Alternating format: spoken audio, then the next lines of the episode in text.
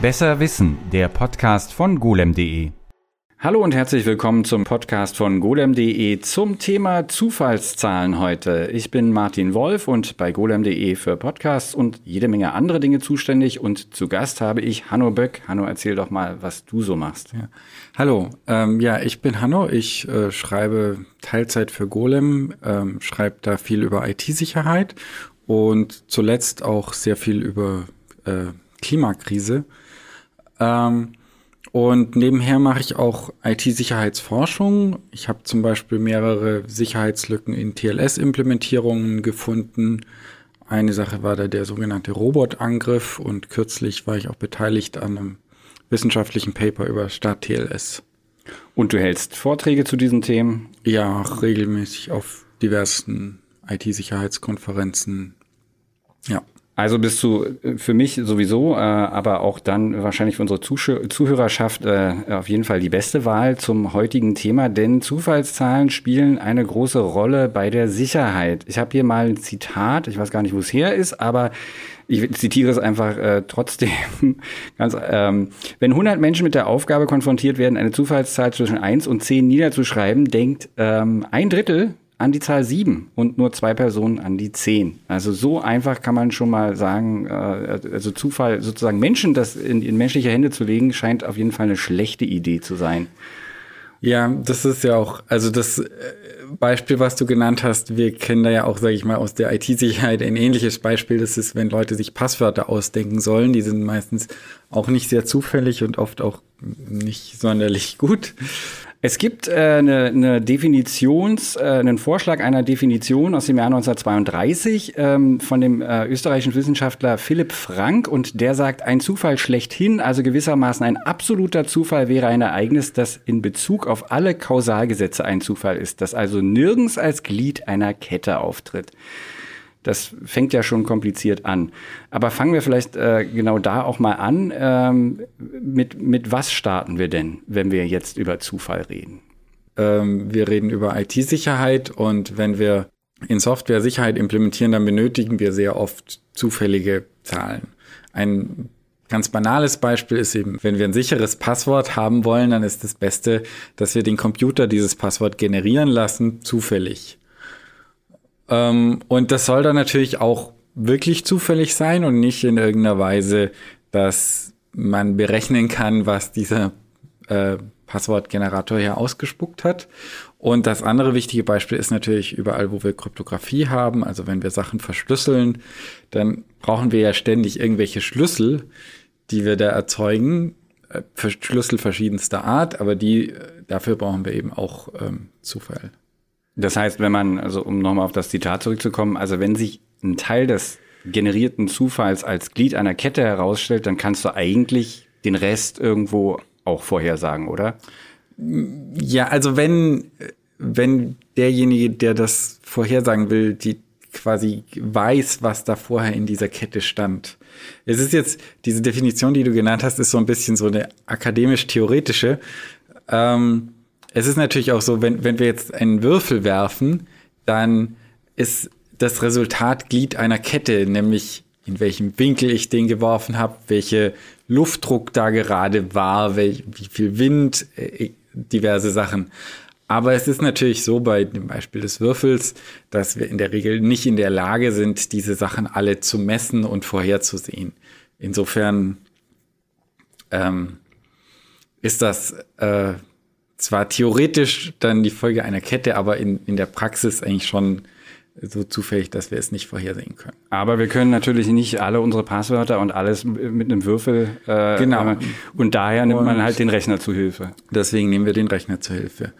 Und was diese Rechner eigentlich machen, ähm, also an sich, äh, weil ich da ganz gerne sage, im Grunde ist das mit dem sicheren Zufall technisch kein sonderlich schwierig zu lösendes Problem. Also was wir in der Regel heute haben, ist, dass alle Betriebssysteme, egal ob das ein Windows oder ein Linux oder was auch immer ist, äh, im System eingebaut dafür eine Funktion haben. Und was die macht, ist einfach, dass sie verschiedene Quellen von Dingen, die schwer vorhersehbar sind, das sind so Dinge wie, wie schnell kann ich auf die Festplatte zugreifen, weil das immer ein bisschen, die muss ja ich meine, gut, wir haben heute nicht mehr so viel Festplatten, aber äh, oder wie schnell geht eine Netzwerkverbindung und ähm, also verschiedene äußere Einflüsse, die das Betriebssystem kennt und mischt die alle zusammen und berechnet daraus Zufallszahlen. Ah, ich habe nämlich auch eine News von dir von 2019. Bootprobleme wegen fehlender Zufallszahlen. Eine Optimierung im Dateisystem im Linux-Kernel führt zu blockierten Bootvorgängen.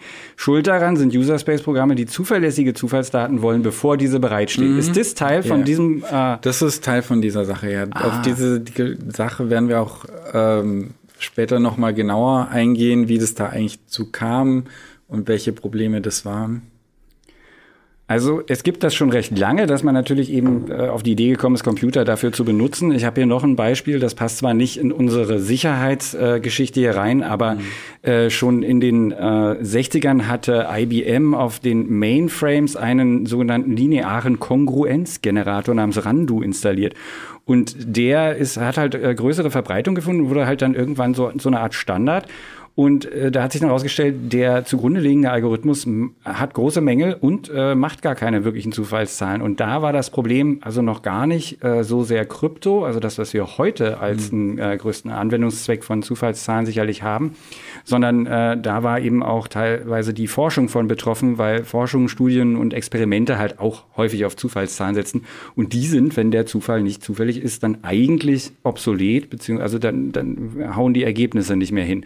Heute ist aber ja. Krypto die entscheidende Anwendungs, äh, der entscheidende Anwendungszweck. Ne? Ja, und was wir vielleicht nur wegen Krypto sagen sollten, es ist nicht nur der entscheidende Anwendungszweck, sondern Krypto ist auch sozusagen das Werkzeug, mit dem wir diese Zufallszahlengeneratoren bauen. Ah. Also wir verwenden die Kryptographie einerseits brauchen wir den Zufallszahlengenerator für die Kryptographie. Andererseits nehmen wir auch die Technik der Kryptographie, um unsere Zufallszahlen zu erzeugen. Das ist insofern relevant, weil das Beispiel, das du jetzt genannt hast, hast du gesagt 60er Jahre, IBM, das war ja zu einer Zeit, wo Kryptographie im Grunde, so wie wir sie heute kennen, noch nicht erfunden war, ganz banal gesagt. Das fing ja erst in den 70er Jahren überhaupt an, dass es dazu öffentliche Forschung gab. Ähm, das heißt, das erklärt eigentlich auch ganz gut, dass äh, das, was damals gemacht wurde, wahrscheinlich aus heutiger Sicht überhaupt keinen sinnvollen technischen Ansprüchen genügt. Und also ich denke, wir sollten uns jetzt vielleicht noch mal kurz klar machen, wie so ein Zufallszahlengenerator eigentlich funktioniert. Zumindest ein Beispiel, weil es gibt sehr, sehr viele verschiedene Möglichkeiten, wie man so einen Zufallszahlengenerator bauen kann. Aber ähm, also wir haben ja gerade gesagt, die, die, die Grundidee ist erstmal, wir sammeln von möglichst vielen verschiedenen Quellen irgendwelche Zufallseinflüsse, irgendwelche irgendwelche Zeiten, wie lange irgendwas dauert oder ähm, ja, und mischen die alle zusammen. Ähm, und dann haben wir sozusagen einen initialen Status von unserem Zufallszahlengenerator. Und wir wollen dann aber ja möglicherweise sehr viele Zufallszahlen generieren. Und dann stehen wir so, und der Zufallszahlengenerator soll ja die ganze Zeit zur Verfügung stehen. Sozusagen. Dieser initiale Status, ist das der, der Seed? Ist das, ist das, das ist der Seed, genau. genau also das ähm, ist sozusagen der Samen, aus dem dann ja. alle anderen sich herleiten. Wobei wir auch quasi, äh, man kann auch äh, den Zufallszahlengenerator dem immer wieder neuen Seed geben, dass er sozusagen, ja, ähm, ähm, wenn wir aber wir haben ja gerade gesagt, wir verwenden Kryptographie, um diesen Zufallszahlengenerator zu bauen. Und was wir uns jetzt ja eigentlich ganz einfach vorstellen können, wenn wir ein bisschen Zufall haben, das vielleicht so lang ist wie ein Schlüssel für ein kryptografisches Verfahren, dann, und dann können wir ja irgendetwas verschlüsseln, das ist völlig egal, das kann meinetwegen nur Nullen sein oder so. Und dann können wir ähm, das, was dabei rauskommt an verschlüsselten, das ist unser Zufall, weil wenn wir ein gutes Verschlüsselungsverfahren haben, dann sollte das, der, die Ausgabe ähm, so aussehen wie Zufallszahlen, wenn wir den Key nicht kennen. Und der Key war ja sozusagen unser Seed, wo wir gesagt haben, den sammeln wir von verschiedenen Quellen. Das ist jetzt ein bisschen vereinfacht. Was wir dann in Realität machen würden, ist, dass wir sozusagen Teil des Out der Ausgabe wieder verwenden für die nächste Runde dann als Schlüssel und die andere Ausgabe dann verwenden für unsere Programme oder so. Das heißt, wir machen aus ähm, ein bisschen Zufall ganz viel Zufall. Ja, sozusagen. genau. Und dafür verwenden wir eben Kryptographie. Kann man mit Verschlüsselungsverfahren machen, kann man auch mit sogenannten Hash-Verfahren machen.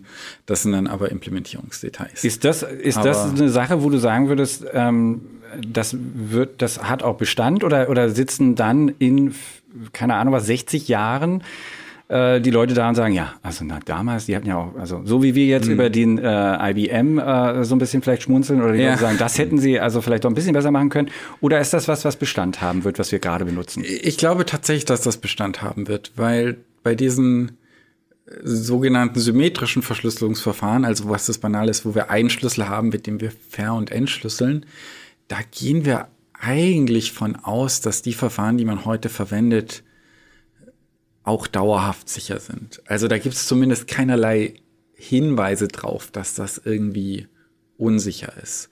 Und deswegen, also wenn wir davon ausgehen, dass diese Verschlüsselung sicher ist, dann können wir auch eigentlich davon ausgehen, dass ein damit gebauter Zufallszahlengenerator sicher ist. Wir hatten, wir hatten ein, ein, dazu fällt mir ein, wir hatten ja eine äh, golem.de äh, Quanten, eine Konferenz zum Thema Quanten äh, äh mhm. vor ein paar Jahren. Da gab es dann irgendwie ein Diskussionspanel Post äh, äh, Quantum äh, Kryptographie, mhm. äh, weil die Annahme ist, dass sich mit äh, Quantencomputing eventuell äh, ja. solche Schlüssel doch noch leichter ähm, knacken können. Aber das, das ist Zukunftsmusik, dem, oder? Nee, das spielt in dem Fall kein, tatsächlich keine Rolle, weil ähm, diese Quantencomputer gehen wir nur davon aus, dass die asymmetrische Kryptographie knacken können. Ah, den, den Unterschied musst du uns nochmal kurz erklären ja, dann. Genau. Also wer also symmetrische Kryptographie oder symmetrische Verschlüsselung ist ganz banal. Ich habe einen Schlüssel und der Schlüssel selber besteht auch nur als Zufalls, der ist auch nur eine Zufallszahl in einer bestimmten Größe und kann damit verschlüsseln und entschlüsseln mit demselben Schlüssel. Bei der asymmetrischen Kryptographie habe ich einen öffentlichen und einen privaten Schlüssel und kann sozusagen den öffentlichen Schlüssel kann ich dir geben, dann kannst du was verschlüsseln, was ich mit meinem privaten Schlüssel entschlüsseln kann. Oder wir, man kann auch damit Daten signieren oder man kann auch einen Schlüsselaustausch machen. Ich glaube, das würde jetzt ein bisschen weit führen, weil es heute nicht unser Thema ist.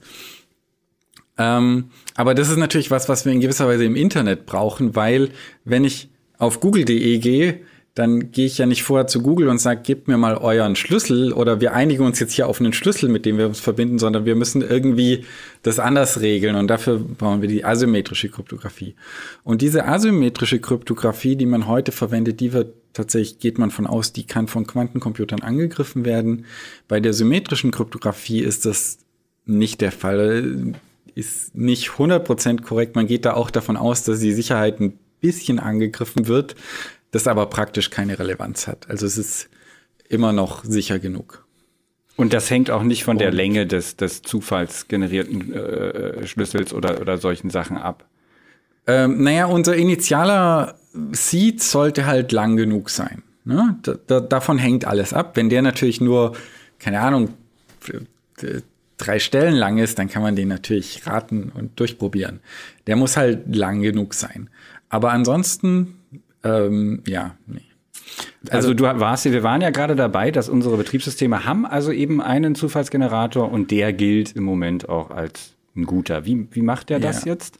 Ähm, ja, also äh, der, der, sammelt eben erstmal von verschiedenen Quellen die und also der, die, der, das Hauptding sind eigentlich irgendwelche Zeiten, weil sozusagen äh, wir haben immer irgendwelche Geräte drin, wenn, wenn man die irgendwas machen lässt, äh, dann ist das nicht immer 100% gleich lang, wie lang das dauert. Das hast du vorhin schon mal, ich stelle mir und das jetzt mal, ich sag mal, wie ich es mir vorstelle und du sagst mal, ob ich es mir richtig vorstelle ja. oder nicht, weil damit man das nochmal, weil wir haben das vorhin nur so gestreift, die Zeiten. Also sprich, ähm, sagen wir mal, ich habe jetzt hier an diesem Rechner meine USB-Soundkarte, ein Mischpult dran ja. und äh, das hat eine bestimmte Laufzeit, bis, äh, äh, bis äh, sozusagen wie der Signalaustausch zwischen meiner CPU und der und der diesem USB-Gerät äh, ja. funktioniert. Die Zahl sozusagen, die ist nicht die ganze Zeit immer gleich. Dann dann habe ich eine Tastatur, die ist hier eingebaut in meinem Laptop ja, genau. und eine, eine, Webcam.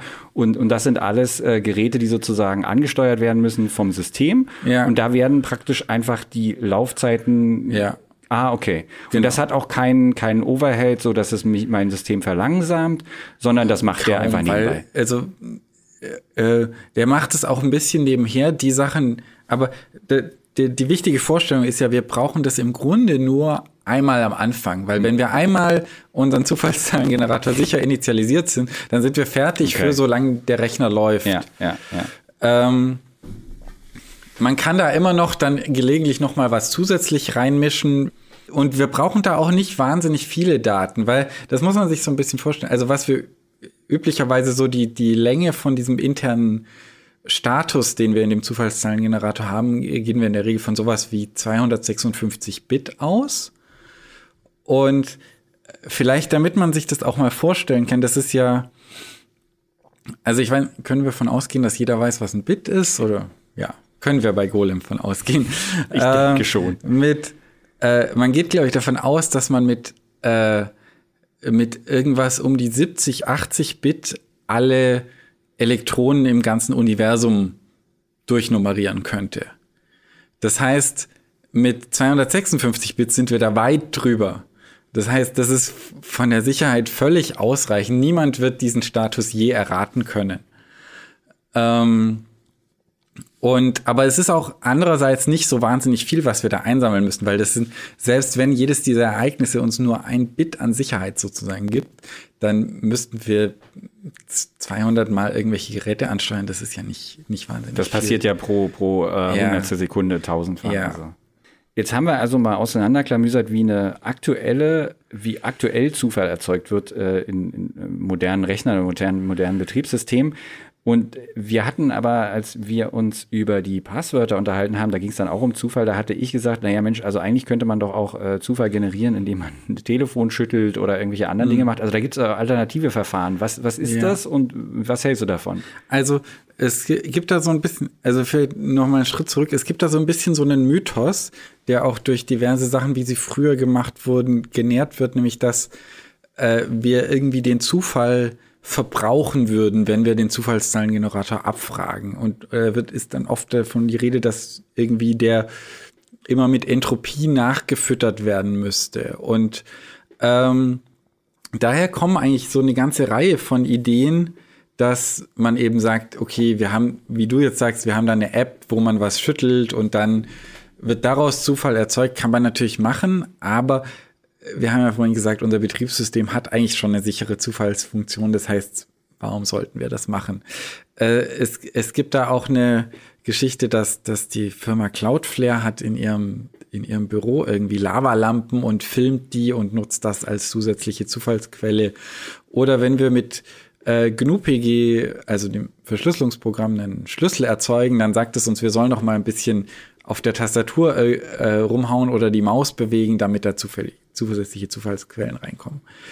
Ähm, oder es gibt auch Firmen, die verkaufen sogenannte Quantenzufallszahlengeneratoren, was den Hintergrund hat, dass es halt in der Quantentheorie Effekte gibt, bei denen man davon ausgeht, dass die Physik sozusagen diese äh, vorgibt, dass die zufällig sind. Also ähm, keine Ahnung, man kennt ja irgendwie so ein Doppelspaltexperiment, wo einfach das Elektron dann einen bestimmten Weg und welchen Weg es nimmt, ist, soweit wir die Natur verstehen, absolut zufällig. Aber äh, das Ding ist, eigentlich sind diese ganzen Sachen, ich würde das mal unter Kryptoesoterik zusammenfassen und finde es auch eigentlich ein bisschen ärgerlich, dass Leute sowas immer noch machen. Also zum Beispiel, ich habe vorhin gecheckt, also GNU-PG sagt das immer noch, auch in der aktuellsten Version äh, weil das eigentlich alles nicht hilfreich ist. Und das wird dann immer so dargestellt, das macht es besonders sicher. Aber das hat eigentlich mit den realen Problemen, die wir mit Zufallszahlengeneratoren haben, überhaupt nichts zu tun. Und ähm, ja. Was sind ähm, denn so reale Probleme eher? Ähm, ich würde noch eine Sache kurz sagen. Äh, was da auch noch sehr lange der Fall war, war, dass es unter Linux äh, zwei äh, Möglichkeiten gab, Zufall zu generieren. Und zwar, das ist also unter Linux Unix-Prinzip, da ist es immer so, alles ist eine Datei und da gibt es eine Datei, aus der können wir rauslesen und kriegen Zufallszahlen. Und da gibt es eben zwei, das ist def random und def random.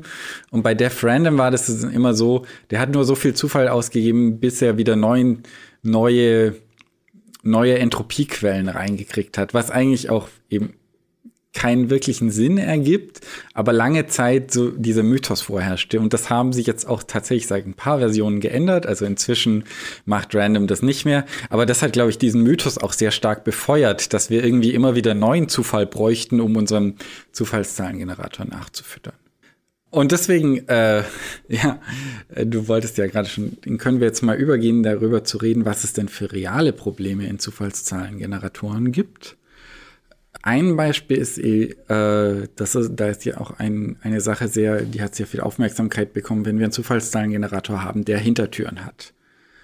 Und dann gibt's äh, das quasi Paradebeispiel, das ist ein Zufallszahlengenerator, der nennt sich Dual EC DRBG. Ähm, das ist ja ein griffiger Name. Ja, das ist, äh, ich könnte jetzt wahrscheinlich nicht mal genau sagen, was die Abkürzung bedeutet. Ähm, was die machen, ist, dass sie zum einen Public Key Kryptographie verwenden. Wir haben ja vorhin schon mal über den Unterschied zwischen Public Key Kryptographie und symmetrischer Kryptographie verwendet, äh, geredet. Das kann man machen. Es ist so ein bisschen unsinnig, weil es ist relativ langsam und es ist relativ, es ist deutlich komplizierter, als wenn man das mit symmetrischer Kryptographie macht, weil diese Public Key Kryptographie da so ein paar Eigenschaften hat, die sie dafür eigentlich eher ungeeignet macht. Ähm, dieser Zufallszahlengenerator ist von dem NIST standardisiert worden. Das ist die US-Standardisierungsbehörde für IT-Sachen. Ähm, und, äh, und entwickelt wurde der von der NSA. Also das ist auch, äh, da gibt es auch heute keinen Zweifel mehr dran. Das ist alles gut dokumentiert.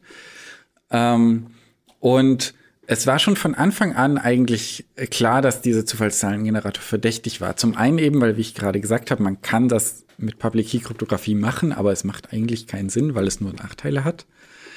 Ähm, und zum anderen haben aber dann Leute sich das angeschaut und gesagt, okay, dieser Zufallszahlengenerator, der hat, der, der wird initialisiert mit einem Punkt auf einer elliptischen Kurve was das mathematisch bedeutet, gehen wir jetzt nicht drauf ein, aber äh, was ich, äh, diese, dieser Punkt, den äh, äh, halt die, die Person, die, die diese initialen Wert erstellt hat, hat dabei noch einen anderen Wert, muss dabei noch einen anderen Wert gehabt haben, den sie hätte aufheben können und damit könnte sie diesen Zufallszahlengenerator knacken. Knacken heißt in dem Fall, man kann den vor- und zurückrechnen. Das heißt also, eine Person hat einen geheimen, eine geheime Hintertür. Und wenn man dieser Person zeigt, dieser Zufallszahlengenerator hat diese Zahl ausgegeben, dann kann die Person sagen, okay, danach würde er diese Zahl ausgeben und davor würde er diese Zahl ausgeben. Und das war da ähm, schon bekannt, dass der von der NSA das, entwickelt wurde? Das war alles bekannt.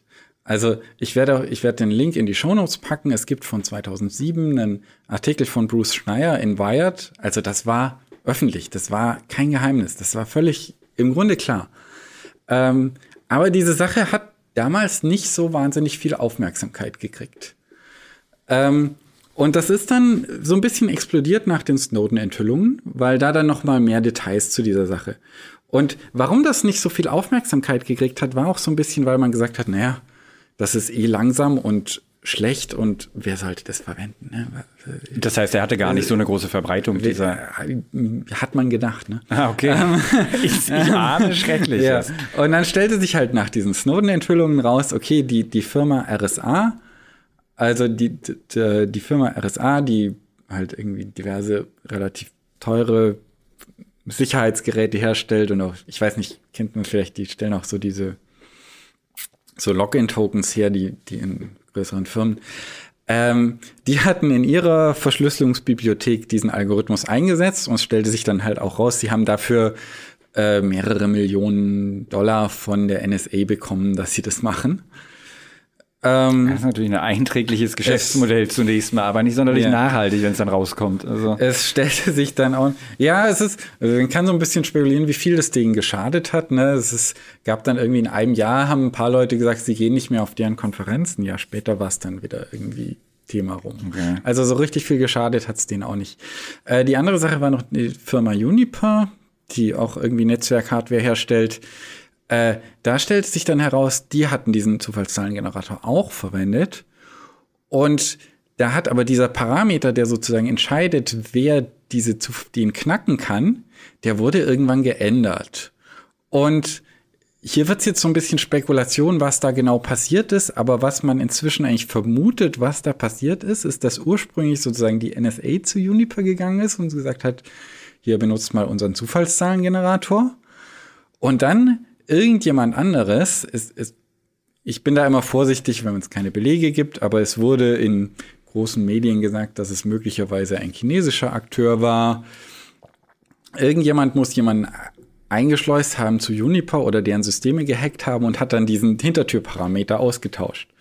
Das heißt wir können eigentlich von ausgehen, was hier passiert ist. Zuerst hat ein Geheimdienst dafür gesorgt, dass da so eine Hintertür reinkommt und dann hat ein anderer Geheimdienst diese Hintertür quasi übernommen und äh, Jetzt müssen wir noch mal für die Zuhörerschaft, falls äh, äh ich, ich gehe mal davon aus, dass nicht alle ganz genau wissen, wer Juniper ist. Das ist tatsächlich eben, wie das du gesagt hast, ein großer ja. Hersteller von Netzwerkhardware. Genau. Und das bedeutet dann im Umkehrschluss, dass wenn die Krypto bei denen kaputt ist, dann kann man den Verkehr, den Netz, den, den, den, der, der da durchgeroutet wird, durch dessen Systeme halt mithäusen und entschlüsseln und äh, so natürlich an äh, eine Unmenge Daten kommen. Und da wird es dann halt natürlich kritisch, wenn wenn an so einer zentralen Schaltstelle, also ich erinnere jetzt auch nochmal daran, die, die USA selber hatten ja auch irgendwie ihre, äh, äh, haben ja mit Huawei, da ging es ja auch um diese Geschichte, ne? wenn die, wenn das ein Netzausrüster ja. ist und der eben dessen Hardware ähm, eventuell eine Hintertür hat, dann äh, könne man da alles mitlesen. Also das ist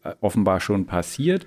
Weiß man denn, ähm, ob das in irgendeiner Form genutzt wurde oder ist das halt auch nee, überhaupt kann man nicht kann man eigentlich nicht rausfinden wahrscheinlich nichts wa? wirklich bekannt ja nee. okay na gut machen wir mal weiter um, ähm, ja ähm, eine Sache die da noch völlig kurios ist aber äh, es gab dann noch auch also nach diesen Snowden-Enthüllungen noch mal Wissenschaftler die sich das sehr genau angeschaut haben und die haben dann noch eine Sache gefunden dass es mal eine Erweiterung für TLS definiert wurde die nannte sich Extended Random wo bei dem Verbindungsaufbau von TLS einfach nochmal zusätzliche Zufallszahlen mitgeschickt wurden.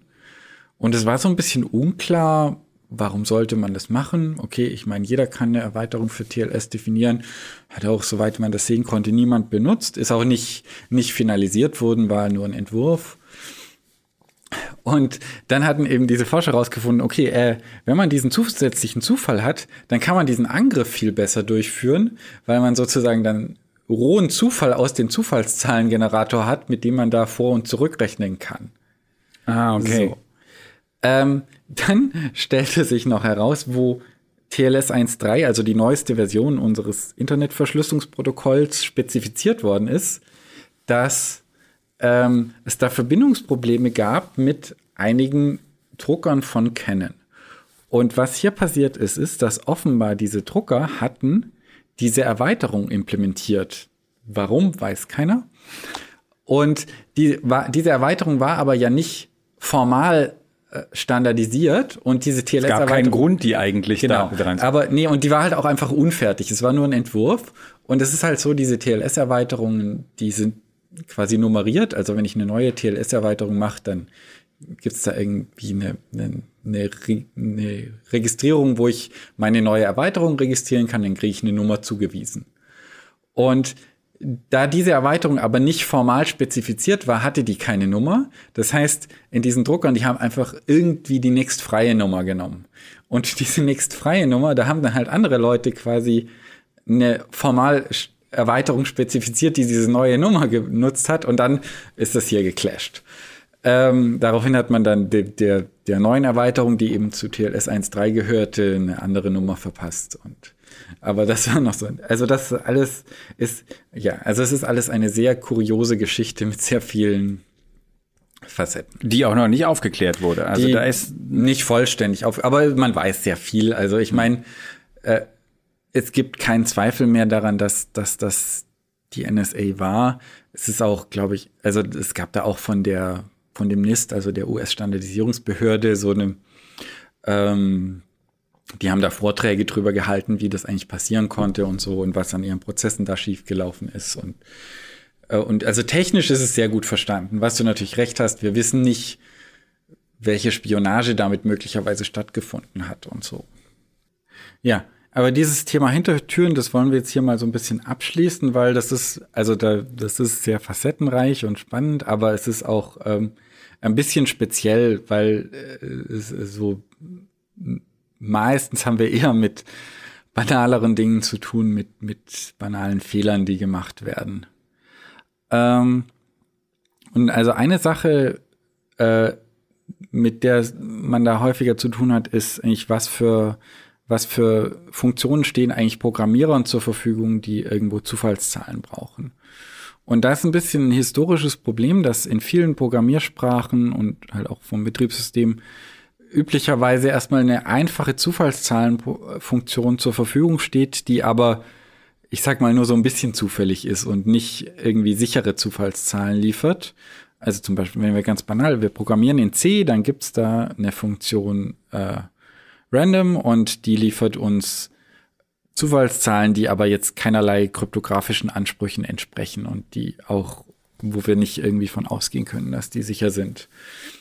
Und das äh, ist eigentlich in, in und das ist so ein bisschen, es ist halt historisch gewachsen, weil, aber äh, in, in fast jeder Programmiersprache haben wir irgendwie so, wenn der Programmierer erstmal sucht, wie kriege ich Zufallszahlen, findet er irgendeine Funktion, die keinen wirklichen Sicherheitsansprüchen genügt. Und deswegen kommt es halt auch immer wieder vor, dass Leute solche unsicheren Funktionen verwenden, wo sie eigentlich sichere verwenden können. Und da gibt es ein Beispiel, was, was jetzt auch sehr relativ kurz, vor kurzem erst war. Da hatte sich herausgestellt, dass eine Software, die nennt sich GitKraken, die wohl von diversen Programmierern verwendet wird zur Entwicklung von äh, mit dem System Git. Also zum Beispiel, wenn ich auf GitHub Code verwalte, dann ist das dafür halt ein Client, womit ich das ansprechen kann. Die wiederum hat eine JavaScript-Bibliothek verwendet namens Keypair, um SSH-Schlüssel zu erstellen. Also bei, bei Git, ich weiß nicht, wer das kennt, du ähm, bei ich Git kenne nur GitHub. Äh, ja, ja, also wenn man wenn man bei GitHub oder halt auch bei anderen Git-Hostern Code hochlädt, dann kann man das entweder über Benutzername und Passwort oder über einen kryptografischen Schlüssel mit dem SSH-Protokoll machen. Das heißt, diese Software hat solche SSH-Schlüssel erstellt für eben Programmierer. Und da waren mehrere Fehler in diesem, in dieser JavaScript-Bibliothek. Und der eine war eben, dass die hatte zwar eigentlich wollte die sozusagen die sichere JavaScript-Zufallszahlenfunktion verwenden, die sich in einem Modul verwendet, das glaube ich Krypto heißt oder so, ähm, und hatte dann aber noch gleichzeitig eine Variable definiert, die auch Krypto hieß und die mit Null initialisiert war. Und dann war da quasi ein Check, ob Krypto vorhanden ist und dann hat dieser Check ergeben, Krypto ist gerade null. Und das heißt, dieser ganze Code, der den sicheren Zufall erstellt hat, der ist nicht aufgerufen worden. Und dann war da so ein Fallback-Code, der halt die unsichere Zufallsfunktion von JavaScript verwendet. Aber wieso würde ähm, man überhaupt noch so eine unsichere Version? Ja, das ist, macht man nicht. Das ist. Eigentlich nicht, oder? Nee, das ist, also das allein ist schon ein Fehler. Also die korrekte Art wäre zu sagen, also insbesondere wenn man mit Kryptographie zu tun hat, entweder ich habe hier sichere Zufallszahlen oder ich mache einen Fehler und verweigere die Arbeit. Und dann wäre das auch nicht passiert. Ähm, es war dann tatsächlich noch mehr kaputt, also auch diese unsichere Zufallszahlenfunktion, das Ergebnis davon ist nicht richtig ausgewertet worden und es stellt sich dann halt heraus, das Ganze war so schlecht, dass das dass man dann, wenn man damit äh, ein paar tausend Schlüssel erzeugt, sieht man, dann kommen plötzlich doppelte Schlüssel bei raus. Ähm, ja. Was ich daran noch ein bisschen unschön fand, ist, dass die Beschreibung zu dieser Sicherheitslücke sehr wenig Details enthält. Ich hatte selber ein bisschen versucht, das zu verstehen und äh, also die, die Firma, die da quasi für verantwortlich war, ist damit, geht damit gerade auch sehr intransparent um und die haben auch Fragen von mir nicht beantwortet. Ich weiß nicht, es wird ja eine Weile dauern, bis dieser Podcast online geht. Vielleicht werde ich bis dahin dazu auch noch mal was recherchiert haben. Dann tun wir es in die Shownotes. Also dann ruhig auch die Shownotes genau, lesen, dann äh, ja. da sind immer mal aktuelle Dinge drin. Aber der Punkt war ja, also es ist halt so, dass ja jede Programmiersprache hat irgendeine unsichere Zufallszahlenfunktion und am besten sollte man die gar nicht verwenden, weil ich sag mal so, äh, es gibt natürlich Fälle, wo ich irgendwie eine Zufallszahl brauche, um irgendwas zu testen, wo ich keine sicheren Zufallszahlen brauche. aber sie schaden in der Regel halt auch nicht.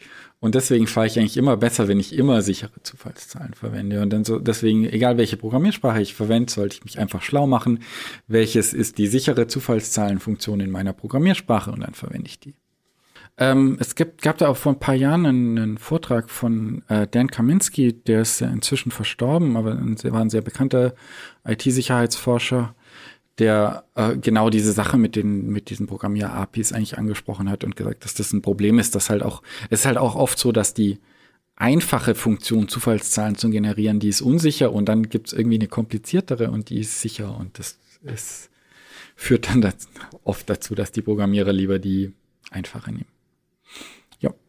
Das heißt, lieber nicht zu faul sein äh, ja. beim, beim äh, ich kann mir auch vorstellen, wenn, wenn man einmal in einem Programm irgendwie diese Funktion äh, implementiert hat und dann kommt jemand anders eventuell oder man selber irgendwann später und hat tatsächlich einen Bereich, in dem das wirklich mal jetzt drauf ankäme, dann wird man wahrscheinlich nicht mehr wissen, dass das so ist und beruft sich dann darauf und nimmt an, das wird schon irgendwie sein, wird schon okay sein. Und dann ja, basiert, ist das wie so ein Kartenhaus und das basiert dann aber alles eben auf dieser sehr unsicheren Grundlage. Also ja, oder natürlich, also wenn ich einmal das gelernt habe, wie ich die eine Funktion verwende, dann ja. Ja. Ja. Dann steht hier noch äh, in dem äh, in, ja. in, diesem Skript steht äh, noch Bugs. Debian ja. RNG äh, Desaster. Genau. Was ist das denn? Also ähm, also eine Sache, die halt auch passieren kann, ist einfach, dass, dass, dass man banalerweise dumme Fehler beim Implementieren von einem Zufallsgenerator macht. Und das spektakulärste ist ja eben dieser Debian Random Number Generator Bug, der war äh, im Jahr 2008, wenn ich es richtig im Kopf habe. Ähm, äh, da ist Folgendes passiert. Also in OpenSSL, ähm, OpenSSL ist ja so die Verschlüsselungsbibliothek, die eigentlich am häufigsten verwendet wird, hatte, hatten die Entwickler von Debian hatten da ähm, in ihrem Paket äh, einen, einen Patch hinzugefügt, der diente dazu, dass sie dann, äh, also der, was dieser OpenSSL-Code gemacht hat, war, dass er den Zufallszahlengenerator mit einer ähm, da, äh, äh, mit einer uninitialisierten Variable angefangen hat. Was so viel heißt, ich nehme eine Variable, der ich erstmal keinen Wert zuweis und dann ist je nach Betriebssystem steht da entweder Null drin oder irgendwas, was davor schon drin stand, weil sie gesagt haben, ist ja ein Zufallszahlengenerator, da macht's ja nichts, was da vorher drin stand. Ähm, aber das hat bei einem Tool, das nennt sich Wallgrind, zu einer Warnung geführt. Also es ist einfach ein Tool, um Fehler in C-Code zu finden, bestimmter Art. Und deswegen hat Debian äh, das gepatcht, damit, dass es das nicht macht. Und dabei haben sie aber einen katastrophalen Fehler gemacht, der dann letztendlich dazu geführt hat, dass äh, die Funktionalität, die den Zufallszahlengenerator von OpenSSL mit dem Zufallszahlengenerator vom Betriebssystem füttert, nicht funktioniert hat. Und das hieß am Ende, dieser Zufallszahlengenerator hatte als einzige Zufallsquelle die, die ID des Prozesses. Und die ist ähm, 16 Bit groß. Also das ist nicht viel. Das sind im Gegensatz zu den 256, ähm, die wir jetzt am Anfang, die du gesagt hast, äh, ne, es sind natürlich 16 Bit schon nochmal. Ja, genau. Also es sind äh, ungefähr ähm, 32.000 verschiedene Varianten kann diese. Das ist nicht so viel. Genau. Das heißt, äh, wenn man mit diesem fehlerhaften OpenSSL einen Schlüssel erzeugt hat, dann gab es dafür 32.000 verschiedene Varianten die kann man natürlich durchprobieren. Es ist in der Praxis waren es noch ein paar mehr, weil es noch darauf ankam, ob es 32-Bit oder 64-Bit war. Und dann gab es noch irgendwie eine, eine, eine Konfigurationsdatei, wo es noch darauf ankam, ob die da war oder nicht. Also es gab am Ende noch ein paar mehr Varianten, aber es waren ein paar hunderttausend Schlüssel, die dieses fehlerhafte OpenSSL erstellen konnte. Das heißt, die kann man alle äh, sich durchgenerieren und dann kann man gucken, ob ein Schlüssel einfach da drin ist. Und ja, aber was hier, ja, äh, ich meine, die Auswirkungen katastrophal, aber die Ursache eigentlich unglaublich banal. Es war ein Programmierfehler. Also wir, es war eine Funktion, die sichere Zufallszahlen verwenden wollte vom Betriebssystem, aber halt nicht gemacht hat. Ich meine, das sind ja auch immer nur die Fälle, die bekannt wurden. Was schätzt du? Ist das, gibt es da einen großen Anteil an Fällen? Also, ne, oder, hm. oder wird sowas tendenziell eher entdeckt? Was, ist, was also, weiß man darüber? Bei den Fällen, die so katastrophal sind, gehe ich davon aus, dass die entdeckt werden, weil da tauchen ja irgendwann doppelte Schlüssel auf.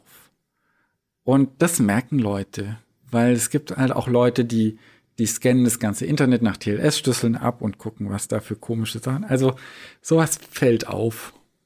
Ein paar Sicherheitsforschern, also, aber also das würde ja. nicht einem normal, das würde nicht Nee, das fällt nicht dem Nutzer sofort auf, aber ich glaube, das fällt zwei, drei Jahre später auf, hm. spätestens. Was aber auch lang ist. Ich meine, man weiß nicht, was in ja. der Zeit alles damit. Ja. ja. Klar, also gehe also, ne, also wenn wir jetzt wirklich äh, mal davon ausgehen, was die, die realen Implikationen sind. Ich habe meine E-Mails äh, von vor drei Jahren damit verschlüsselt. Ja. Dann sind die nicht mehr sicher, oder? Ja, nee. Hm. Ähm, ja, ja. Aber nur weil, also ich glaube tatsächlich bei diesen also es gibt sicher subtilere Sachen, wo es eine Dunkelziffer gibt. Aber ich glaube, bei, bei diesen sehr extremen Sachen ist die Dunkelziffer nicht so hoch, weil es eben Spuren hinterlässt, die Leute auch finden. Hm. Ähm, ja. So. Ähm, dann kommen wir zu einem Problem, was so ein bisschen diffiziler ist, und zwar die sogenannte Early Boot Time Entropy.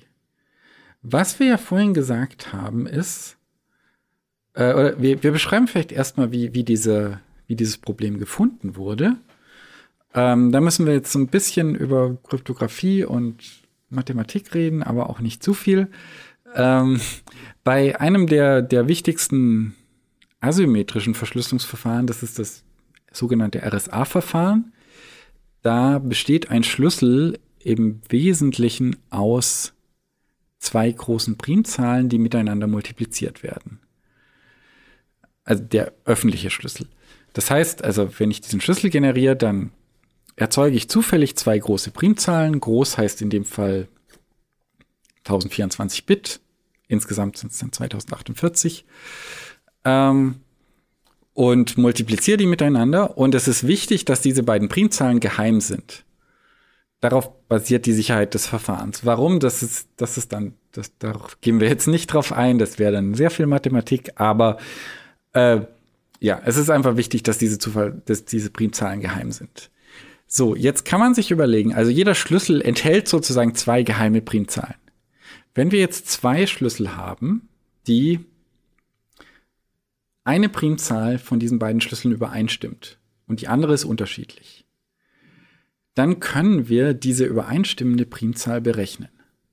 Das geht mit dem sogenannten äh, größten gemeinsamen Teiler. Brauchen wir jetzt nicht drauf eingehen. Einfach hinnehmen. Wenn äh, da eine dieser Primzahlen übereinstimmt, ähm, können wir diesen Schlüssel knacken.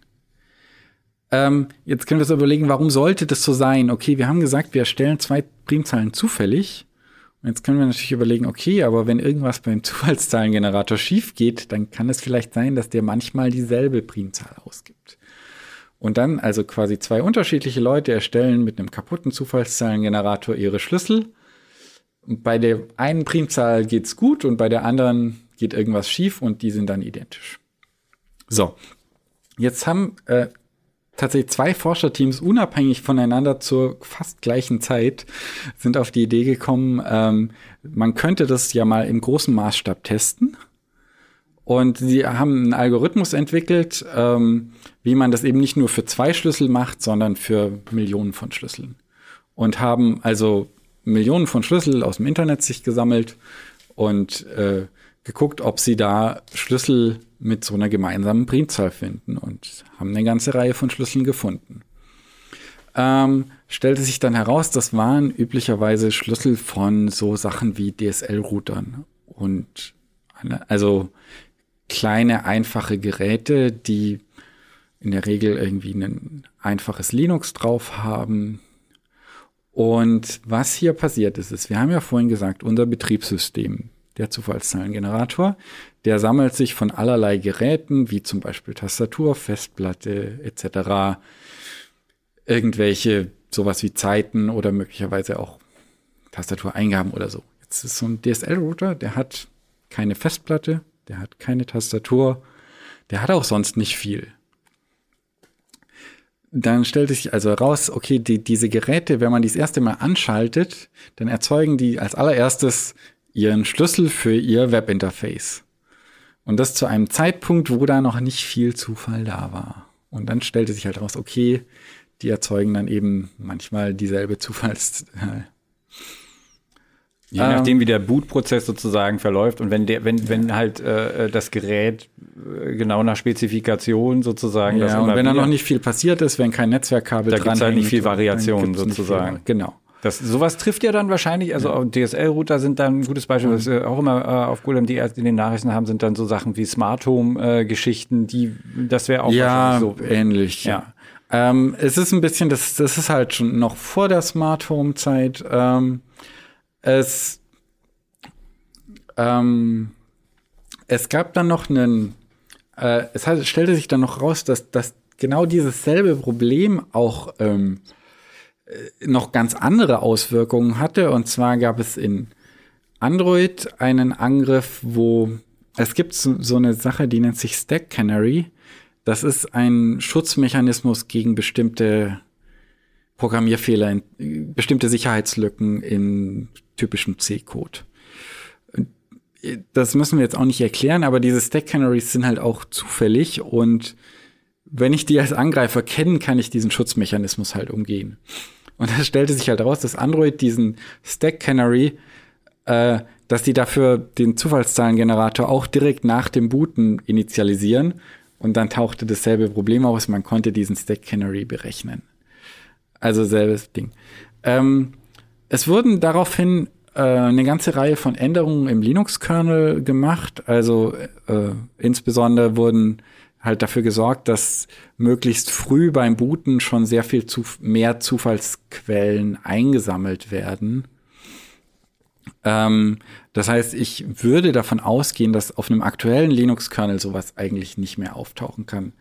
Ähm, insbesondere haben sie vor einiger Zeit auch was eingeführt, was sich CPU-Jitter nennt, was letztendlich äh, ähnliches Prinzip, wie wir vorher hatten, aber dass man irgendwelche Berechnungen mit, dem, mit der CPU durchführt, die nicht immer genau gleich lang brauchen.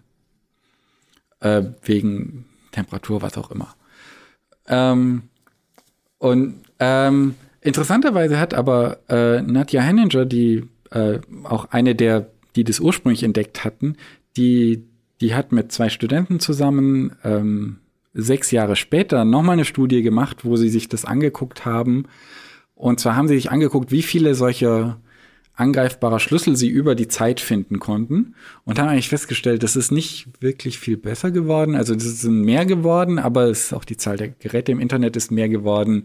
Äh, also äh, was dann so ein bisschen frustrierend war, äh, die, die Schlussfolgerung, dass eben, naja, sie haben dieses Problem 2012 entdeckt und sie haben eigentlich alles gemacht, was man dann halt so macht. Man redet mit Herstellern, man versucht irgendwie die Software zu verbessern und das Problem geht halt nicht weg. Und der Grund dafür ist ein relativ banaler, nämlich dass viele dieser Geräte halt einfach ein altes Linux verwenden. Hm. Und ja. Ist das ein, ist das ein, äh, würdest du sagen, dass das ein äh, ein Grund sein kann, ähm, auch mal äh, seine, sein, seinen Fuhrpark, also natürlich logischerweise sein Betriebssystem aller, allerlei, ja. äh, aber auch mal zu erneuern, dass man dann sagt, okay, also hier ist über die letzten zehn Jahre so viel passiert, dass man das mal machen sollte? Mhm. Also, also wenn ich jetzt so an Router denke oder sowas. Auch, also die, die, die ich meine, die andere Frage ist hier ein bisschen, wie relevant sind diese Sicherheitslücken, weil letztendlich. Für die Einzelperson meinst du? Ja, ne, also weil das, das HTTPS-Zertifikat von meinem DSL-Router, das ist ja sowieso nicht das offiziell signiert. Und wenn ich das aufrufe, muss ich dem Browser sagen, ignoriere mal das Zertifikat hier. Insofern kann man da ein bisschen fragen, ist ein bisschen egal. Ähm, aber das andere Ding ist natürlich, also dass äh, bei gerade in diesem Embedded-Bereich und IoT und so sehr oft die Leute auch bei neuen Geräten uralte Software verwenden. Ah, okay, da nützt das und gar nichts. Da, ja, also okay. du kannst auch, es kann ja auch, also oder auch bei Android ist das ja so. Also sehr viele aktuelle Android-Telefone haben einen Linux-Kernel, der irgendwie fünf Jahre alt ist. Das ist ähm, also, was hier tatsächlich einfach ein Problem ist, ist, dass, dass Leute alte Software verwenden und dann Verbesserungen nicht ankommen. Ganz banal. Oder in neuer Software, wie wir es schon hatten, einfach die Funktionen falsch implementieren. Ja, das kann natürlich auch sein. Aber ich sag mal so, also diese, diese Boot-Entropie-Probleme, das ist tatsächlich was, wo ein bisschen mit äh, Spezialitäten von Linux zu tun hatte und wo man jetzt im Linux-Kernel sehr viel gemacht hat, um, um das eigentlich besser zu handeln. Eine andere Sache, die im Linux-Kernel noch gemacht wurde, auf die wir, glaube ich, kurz eingehen sollten, ist, also wir hatten ja vorhin schon mal über def-random und def-u-random geredet, was so die alte Art, Zufallszahlen unter Linux zu generieren war. Und es gibt jetzt eine neue Funktion unter Linux, die nennt sich getRandom. Also neu ist auch schon wieder irgendwie, ich glaube, fünf Jahre her oder so. Ähm, und ähm, was die macht, ist halt, dass wenn der Zufallszahlengenerator initialisiert ist, gibt sie dir Zufallszahlen. Und wenn es, wenn der noch nicht initialisiert ist, also wenn, wenn das direkt nach dem Booten ist und noch nicht genug Zufall eingesammelt wurde, dann blockiert die einfach. Das heißt, der wartet dann so lange, bis er davon ausgeht, dass die Zufallszahlen sicher sind. Und das ist eigentlich die Art, wie man es machen will, wenn man sichere Zufallszahlen haben will. Das ist ja fast ein schönes End Endwort. Wenn man sichere Zufallszahlen haben will, dann sollte man zumindest so viel Geduld aufbringen, bis man sich sicher sein kann, ja. dass sie auch wirklich äh, äh, so sicher sind. Weil es ja tatsächlich, also dieses Boot-Problem ist tatsächlich eins, was das taucht auf dem, auf dem Desktop nicht auf, weil in der Regel habe ich schon, bevor ich irgendwas starte, genug gemacht, dass, dass das hier, das ist tatsächlich ein sehr spezielles Problem von diesen einfachen Router, IoT etc. Geräten. Ich denke, wir haben den Zufall heute ähm, ganz gut, ganz also nicht erschöpfend sicherlich nicht, aber schon ja. ziemlich viel über Zufall und Zufallserzeugung ähm, in äh, aktuellen Systemen behandelt. Äh, Gibt es noch irgendwas, was wir, was, was wir definitiv noch sagen sollten, was wir den Leuten noch mit auf den Weg geben am Ende? Also, ähm, ich meine, eine Sache, die so ein bisschen schade ist, ist, dass wir haben ja vorhin schon mal über APIs geredet, dass nach wie vor das oft ein bisschen kompliziert ist, dass wir haben jetzt gerade auch gesagt, unter Linux gibt es eine neue Funktion, die geht halt nur unter Linux. Unter Windows gibt es eine andere Funktion, unter OS X nochmal eine andere. Da fehlt Standardisierung. Ähm, ja, ich weiß nicht. Also ich meine, wenn ihr Software entwickelt, dann informiert euch, welche sichere Zufallszahlenfunktion eure Programmiersprache bereitstellt. Das ist ein schönes Abschlusswort. Und äh, wenn ihr keine Software entwickelt und natürlich auch wenn ihr Software entwickelt, dann informiert euch durchaus auch auf golem.de, lest aktuelle Nachrichten zu IT und Technologie bei uns und wer uns Anregungen für Themen und Kritik zukommen lassen will, kann das unter der Adresse podcast.golem.de tun. Vielen Dank, Hanno Böck. Damit verabschieden wir uns. Ja, tschüss.